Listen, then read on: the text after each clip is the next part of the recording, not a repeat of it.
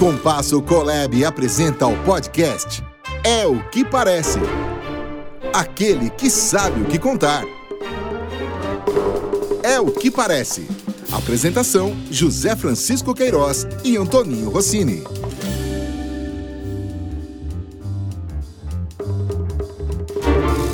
Meus amigos que acompanham o É o que Parece, hoje nós estamos fazendo uma tentativa de retomar a vida normal, fazendo a nossa gravação aqui no estúdio, protegido, todo o cuidado do nosso amigo Lupe, para nós fazermos um programa aqui do nosso estúdio, da Compasso, para poder oferecer uma qualidade melhor de som daquilo que a gente vem apresentando. O tempo que nós ficamos aí, nesse período de pandemia, que lá se vão por seis meses, nós acabamos fazendo isso à distância e é óbvio que para alguns não deu para perceber, mas aqueles mais atinados que conhecem um pouco o que é o som e o quanto que o som é importante quando ele é mais límpido, transparente, a distância quebrou o galho, mas óbvio que interferiu um pouco na qualidade dos nossos programas, né? Mas esperamos que as coisas parecem que estão melhores, vamos torcer e vamos rezar para que isso continue assim. E estamos muito felizes por estar aqui de volta. Certo, Rossini? Muito bem, Zé. Você matou tudo a pau, porque de verdade mesmo, estar no estúdio até a, a, essa interatividade entre nós dois, no olhar, no gesto, facilita muito o encaminhamento do assunto. É, aliás, é um tema que eu até abordei, que trabalhar em casa tem que ser com moderação, porque a gente pode se distanciar e perder as referências. O tema hoje, Zé, de verdade, volta quase que nas nossas raízes, porque começamos a falar de, da história da propaganda, dos grandes campanhas publicitárias, e hoje temos aqui uma pauta que não vai falar só de campanha publicitária, mas vai falar de como a propaganda se constituiu de forma oficial, é, normatizando as regras, criando os recursos competentes para que a atividade fosse devidamente reconhecida. Zé Francisco, isso ocorreu durante a Segunda Guerra Mundial. Foi em 1943 então a história da propaganda brasileira, que já era, já existia antes, foi criando caldo, foi criando consistência durante a guerra. E durante a nossa conversa, provavelmente nós vamos resgatar alguns anúncios que fizeram parte desse contexto da guerra, mas que vendiam coisas para o consumidor. É bem isso, quer dizer, a expressão publicidade já existia aqui no Brasil desde o final do século XIX. E as agências de propaganda começaram a chegar até antes disso, aí por volta dos anos 20, 30. Né? Nós temos a informação que a primeira agência de propaganda aqui no Brasil foi a Eclética. Teve a participação importante de um cara que tem a ver com o, o livro que nós vamos comentar hoje, que foi o primeiro presidente da Sinapro, né, do Sindicato Nacional das Agências de Propaganda, que foi o Júlio Cosi, o pai do saudoso Júlio Cosi Júnior, a quem nós tivemos o prazer de conviver durante muito tempo.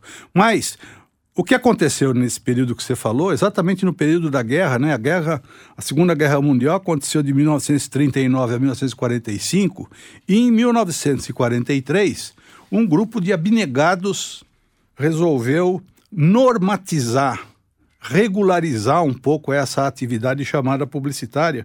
E foi aí que nasceu esse sindicato, que não tinha esse nome. Não, no início, não, né? não tinha. Era esse nome veio Sindicato das Agências de Propaganda do Estado de São Paulo, acho que somente lá por 1970 e alguma coisa. Exatamente. É Mas é, é, verdade isso que você está contando, e, e é bom que se saiba que a abertura de se criar entidades de classe, não só dos publicitários, mas de médicos, de metalúrgicos, ocorreu justamente como uma estratégia política do Getúlio Vargas. O Getúlio Vargas, numa gestão muito conflituosa, ele acabou fazendo com que eh, se criasse, foi ele o autor, de uma legislação trabalhista que, por incrível que pareça, vale até hoje.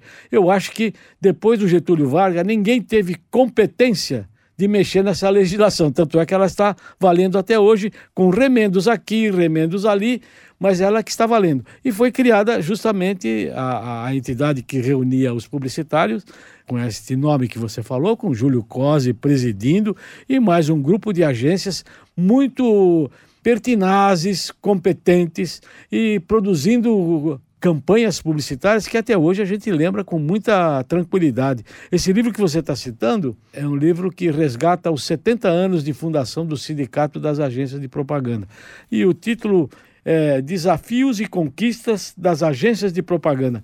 É um negócio legal, não sei se todas as pessoas conhecem, tiveram acesso, mas os nossos seguidores vão ter a oportunidade de acompanhar conosco pinceladas dessa obra, mas muito mais voltada para aquilo que a gente conhece, né, Zé? É, ainda falando desse início, eu acho que tem um resgate histórico aí que é importante, talvez nem todos conheçam, né? Porque lá se vão 80 anos, mas esse período em que foi instituído esse sindicato para cu cuidar dos negócios, dos interesses das agências de propaganda e proteger particularmente os trabalhadores é uma tônica que o então ditador Getúlio Vargas, né? O Vargas ficou ditador desse país durante 15 anos, de 1930 a 1945. Ele não só criou e implantou as leis do, do trabalhador, que acabou sendo muito importante para o desenvolvimento. Até hoje. Até hoje vale, né? Mas ele instigou muito, ele provocou muito a formação de sindicatos. Exatamente para ter esse objetivo, que no fundo era político, era de gestão de um ditador, que era poder agregar os trabalhadores num bem comum que pudesse ter uma força suficiente através da formação de sindicatos de qualquer atividade, não foi só da publicidade, não, né? Talvez o Brasil, por conta desse defeito, vamos chamar assim, seja o país do mundo que mais sindicatos tem. Depois da Itália. A, a, a Itália ganha disso, eu não sabia, mas pensava que fosse a maior. Mas, é, e isso também servia para o Getúlio, de alguma forma, ter um controle da atividade patronal, na medida em que ele fortalecia os trabalhadores, não só pela formação da lei, como poderem defender seus interesses através dos sindicatos. Então foi uma jogada inteligente do ditador Getúlio Vargas, que acabou deixando saldo positivo, né? Você vê, até hoje dizendo aqui que a lei do trabalhador ela é válida até hoje. Então, é, é, eu queria aproveitar a deixa, a criação do sindicato, que não era sindicato, era um grupo que se reunia, tem como data 23 de junho de 1943. Muito bem. Essa data deveria ser festejada pelos veículos de comunicação da época, Zé. Mas sequer foi citada. sequer foi citada porque exatamente nesse dia ocorreu um fato que era de repercussão mundial. A invasão das tropas da aviação alemã na Europa. Então os jornais davam espaços grandes para discutir a Grande Guerra, a Segunda Grande Guerra Mundial. E a publicidade que estava nascendo no meio desse conflito todo não ganhou sequer três linhas.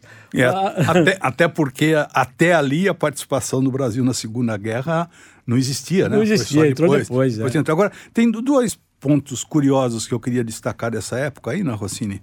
Primeiro, uh, um lembrete importante. Esse sindicato que começou nessa data que você falou, teve a participação de 12 empresas, todas brasileiras. E o que me chamou a atenção é que não tinha nenhuma empresa multinacional. Quando, pensando do lado do, do ponto de vista das agências de propaganda, as primeiras formações foram incentivadas por agências norte-americanas que vieram aqui para o Brasil. Um destaque particularmente para Thompson e a Macan. A Eclética é uma brasileira que já existia desde 1920 e tanto, é curioso que essa formação desses empresários para criar um sindicato uh, só tivesse 12 empresas, todas elas nacionais. Esse é um primeiro registro. E o segundo, para também fazer uma homenagem à nossa APP, Associação dos Profissionais de Propaganda, que está completando por esses dias aí 83 anos. anos de existência, também na APP foi o local onde aconteceu a primeira reunião dessas 12 empresas para a formação do sindicato, assim como aconteceu depois com a participação que a APP propiciou em 1968 ou 69 da formação do grupo de mídia. As primeiras reuniões do grupo de mídia também aconteceram na APP. Então, parabéns à APP pelos 83 anos por terem dado esse respaldo. Lá atrás, ele, a PP era a Associação Paulista de Propaganda e hoje é a Associação dos Profissionais de Propaganda, mas desde o seu nascimento, ela nasceu com o propósito de fazer o desenvolvimento profissional da atividade publicitária em qualquer área. Pois é, metade do arquivo esteve guardada dentro da APP, porque esse grupo que estava formando o sindicato sequer tinha onde se reunir. Então se reunia, acho que na 24 de maio. 24 de maio. Se reunia e lá se gravou, se guardou uma boa parte dessa história que está narrada nesse livro. Então, de fato, a APP hoje, com 83 anos de idade, sendo absolutamente comemorado por todos os homens de comunicação, tanto de veículos quanto de agências, quanto profissionais que hoje nem sequer militam mais, com muito respeito e com muita veneração. Agora, queria voltar um pouquinho, Zé, lá atrás, é, durante o período da guerra, porque a gente fala da guerra e de verdade a gente estava muito distante. Nós entramos acidentalmente nessa guerra. Houve um uma problema no mar um, onde um navio brasileiro foi afundado e o, o, Brasil se viu na obrigação de entrar na guerra se aliando ao, aos Estados Unidos. Foi fundado por um avião ou, ou um outro navio alemão. Alemão, então. E houve lá este problema, então o Getúlio Vargas se viu na obrigação de entrar na guerra. Essa guerra foi deflagrada, mas o espírito da propaganda não abandonou isso, pelo contrário, conviveu com isso. Folheando aqui, a gente tem documento, tomara que dê para até mostrar, de que, por exemplo, esta guerra, a Segunda Guerra Mundial, quase que do meio para o final, se percebeu a importância do radar, tanto para defesa quanto para ataque. E quem desenvolveu esse radar foi uma empresa que, na base dela, ela fazia rádio, receptor para ouvir música. Então, o que ela faz? Ela... Radar, radar era um instrumento importante, não? Claro, você conseguia é, desviar ou, ou, acertar um alvo no mar, especialmente, por meio das ondas uh, artesianas, por meio da onda do radar, da, do som. E essa empresa produzia rádio. E ela, percebendo uma oportunidade com a guerra, ela faz um anúncio sensacional, mostrando que a gente podia estar comprando um rádio Admiral. Aliás, a marca se chamava Admiral, porque esse rádio vinha de uma empresa que construiu radares para a guerra. O anúncio que vocês vão ver tem um título de mais interessante. Radar olhos, olhos entre aspas, que vem através das nuvens. Olha. A novidade dos anos 40 de você ter um negócio chamado radar. radar. E essa, essa empresa que assinou esse anúncio, eu fui buscar, é uma empresa multinacional americana que na época produzia esses radares, que é a Continental Radio and Television Corporation. Pois é. É ela que produzia esse bendito desse radar. E esse anúncio aqui, é, é, para a época, devia ser importante e mostra que realmente quem comprasse um radinho ou rádio receptor da marca Admiral estava comprando uma tecnologia que era espacial, se a gente pode dizer, por causa do radar. Aí outro tem um outro anúncio genial que a gente fala aqui do Peixito. Comenta ele, Zé. É, esse é curioso, porque é uma o ambiente que se vivia na época em que até para se vender sardinhas, no caso aqui era sardinha rubi, o Dom Peixito era travestido de um militar, ele estava de farda. Era um brasileiro. Dizer, o ambiente era do clima da guerra, o ambiente era da importância da, da ditadura no país. Então era uma coisa natural nessa época, sem contestação. Hein? Você imagine hoje alguém fazer algum anúncio usando farda, né? simulando o produto ligado ao poder. O que, que iria acontecer com esta marca e com esse produto, então, pelo amor de Deus. É o Sardinhas Rubi, Sardinhas Rubi, que fez tanto sucesso. Nem sei se tem hoje aí nos mercados, mas é Sardinhas Rubi. E foi uma forma de homenagear, também por incrível que pareça, e esse soldado que se chama Peixito aqui, tem uma cara de peixe e está fardado, como você falou, Zé, fazia parte do, desse movimento da Força Expedicionária Brasileira. E um outro anúncio, esse estratégico, inteligente, de marketing, foi criado pela Ford, que na época havia racionamento de alimentação, vivíamos um período de muita dificuldade. Então, a gasolina não estava mais disponível nos postos e a Ford resolveu produzir automóveis e veículos, de um modo geral, movidos a gasogênio. E esse anúncio aqui mostra é, justamente isso. Agora já pode tirar o seu carro dos cavaletes. Quer dizer, o carro estava parado, porque não podia mais usar.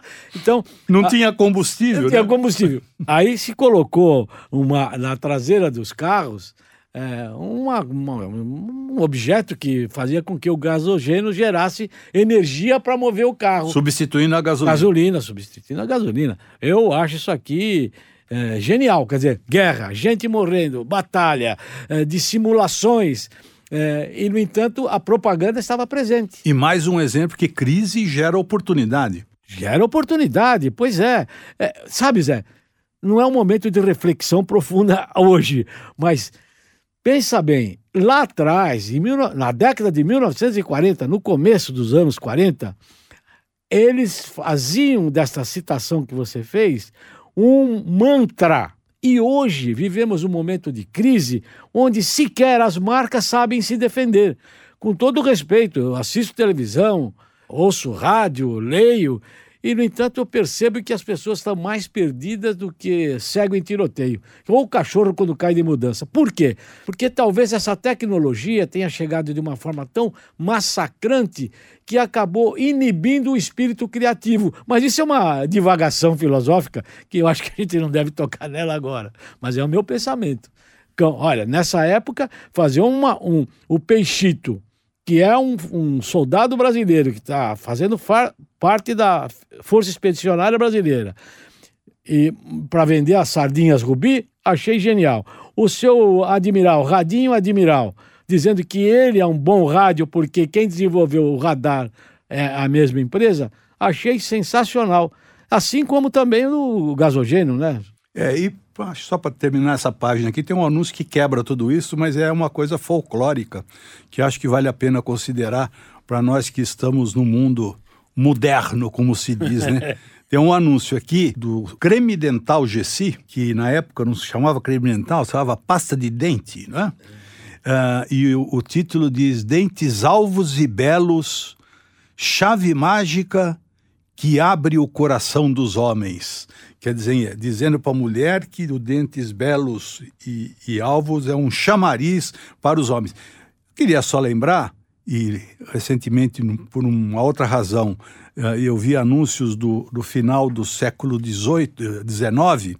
Uh, nessa época aqui, pasta de dente ainda era, ou creme dental ainda era uma novidade, porque no começo do século XX se usava branqueadores não dentifrícios que hoje nós temos para não só uh, deixar a boca saudável, como com um bom hálito.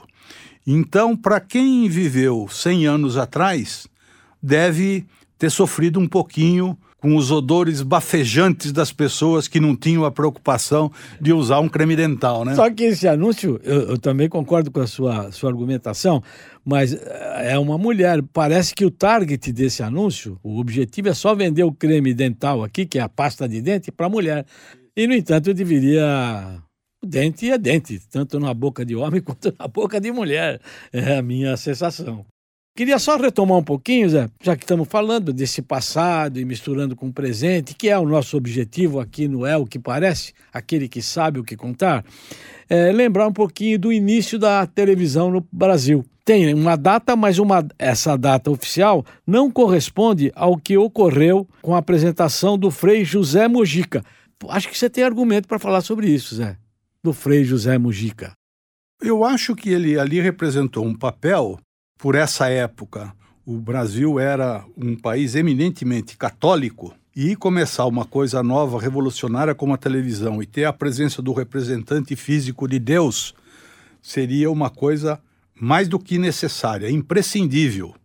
E acho que é por isso que o tal Frei Mojica participou desse primeiro dia da televisão aí, né? Pois é, é eu, eu ainda tenho dúvida a, respeito, mas eu acredito que esse José Mojica que era cantor também, como tem muitos hoje padres, é, cantores, desenvolveu um papel que entrou aqui para a história. Tanto é que nós estamos falando dele em pleno século XXI, período no meio da pandemia, e resgatando essas passagens curiosas e interessantes que a gente tem para contar para os amigos. Isso aí. Você tem mais alguma coisa? Não, eu acho que isso, talvez só um ponto eu queria colocar, porque está acontecendo por esses dias. Ao, ao, relembrar aqui a história da Sinapro durante os seus 70, agora 77 anos, passa por esse livro também muito da história da formação do negócio da propaganda e da prestação de serviço, particularmente da agência de propaganda. Para fazer um contraponto, falar um pouco do, dos tempos de hoje, por esses dias aconteceu aqui em São Paulo o Maximídia, que é um evento do Meio Mensagem, e eu tive, foi feito à distância por conta da pandemia e tal, mas eu tive oportunidade de uma das palestras, eu assisti, achei muito interessante, que foi feito com dois jovens hoje dois dirigentes, presidentes de duas agências de propaganda importante. Um Eduardo Simon, da DPZT, e o outro, o Pedro Rice, da Wunder Thompson. E eles falavam da, da do serviço, do trabalho hoje da agência de propaganda. Quer dizer, a gente remeter o que, que esse livro trouxe lá atrás, da formação profissional das agências. E o que hoje, qual é o grande desafio do trabalho de agência de propaganda, achei um contraponto interessante. Eu queria resumir em 30 segundos o que os dois concordaram. A, a comunicação hoje, ela depende não mais só da criatividade. Ela depende da criatividade, de dados e de tecnologia. Se você não conseguir juntar essas três coisas, você vai ter um trabalho talvez não eficiente quanto necessário. Uma coisa que não que se repete, isso inclusive vivemos muitos anos, a necessidade de haver a intimidade com o cliente. O olho no olho, o estar tá perto, o conhecer, o saber realmente o problema. Você não está ali para tirar um pedido para fazer uma campanha de propaganda. Aliás, a agência de propaganda que hoje pensar só numa campanha de propaganda, criar uma campanha, ela vai estar tá fazendo um trabalho a meio pau. Porque hoje o trabalho é muito mais complexo. O Simon deu exemplos de que ele tem um caso concreto de que ele recebeu um briefing de um, de um cliente novo e a agência chegou a analisar de que o problema dele não era fazer uma campanha, era ter um produto adequado. E a agência teve a coragem e usou argumentos para isso, não é só para ser contra, de levar para o cliente e falar: meu, não adianta fazer essa campanha, você tem que mexer no seu produto, você tem que lançar o seu. Ele não deu nomes, óbvio, por uma questão de ética. A contribuição da agência de propaganda extrapolou você simplesmente ser chamado para fazer uma campanha. Esse é o mundo de hoje e eu acho que muitos anunciantes, muitas empresas que precisam da comunicação devem estar atentas a isso. Eu concordo plenamente com você, Zé. Exatamente. Eu fiz um artigo que estou falando toda hora sobre ele, é de que tem que ter o olho no olho. Algumas atividades você pode fazer à distância, mas uma campanha publicitária você precisa saber o que seu cliente quer. O criativo tem que viver, tem que sentir um processo de osmose para poder fazer alguma coisa legal. Você matou a pau nessa sua particularidade. Eu só queria dar um segmento um pouquinho mais adiante a respeito do com o que a gente fecharia legal este comentário, este é o que parece, esse episódio de hoje de é o que parece. Era ouvir oportunamente o Dr. Paulo Gomes. Por quê? Porque ele é um advogado que milita na área há 40 anos e ele participou historicamente dos primeiros impasses legais e não tão legais do negócio da propaganda. Por exemplo, quando o, o anunciante queria participar da parte de comissão da agência de propaganda. É um caso. É... Queria ou quer? Eu estou falando do passado, que é até hoje, mas é o, o, o passado histórico. Lembra que Quer foi... dizer, vem desde essa época. Já vem, já vem. O, o Paulo, o Paulo Gomes, doutor Paulo Gomes, poderá lembrar aqui que foi o caso da VASP. Eu posso até antecipar, porque esse caso está até relatado no livro.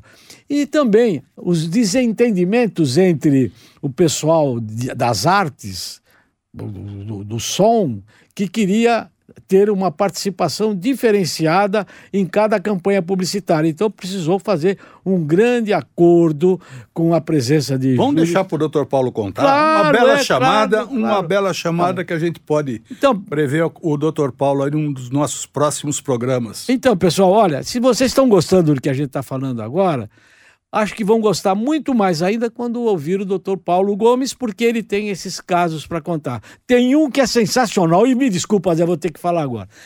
Quando o Faveco era presidente da ABAP, Associação Brasileira de Propaganda, ele tinha que fazer um despacho com o ministro José Serra, quando o ministro José Serra era ministro.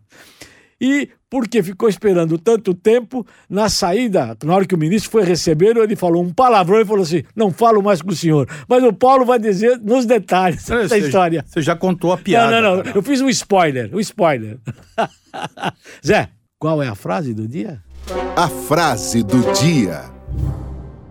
Para encerrar a frase do dia e rememorar um pouco o que nós comentamos aqui, eu pensei uma que eu acho que faz sentido, que é a frase criada pelo Peter Drucker. Peter Drucker. Um dos maiores filósofos e marqueteiros da comunicação do mundo. E ele fala sobre mudanças, que foi o que aconteceu nesses 80, 90 anos com a publicidade brasileira. Mudanças. Você só pode administrar as mudanças se estiver sempre à frente delas. Bah! Tchê! Eu não tenho resposta. É isso, pessoal. Muito obrigado pela atenção. Disponham sempre da gente. Este episódio faz parte do É o que Parece aquele que sabe o que contar e que está em todas as plataformas. Dê um apoiozinho para nós, dá opinião. O Zé Francisco gosta de responder todas. Sem dúvida. Acho que até é uma questão de educação. Os anúncios que nós comentamos aqui, nós também vamos disponibilizar nos canais que isso é possível.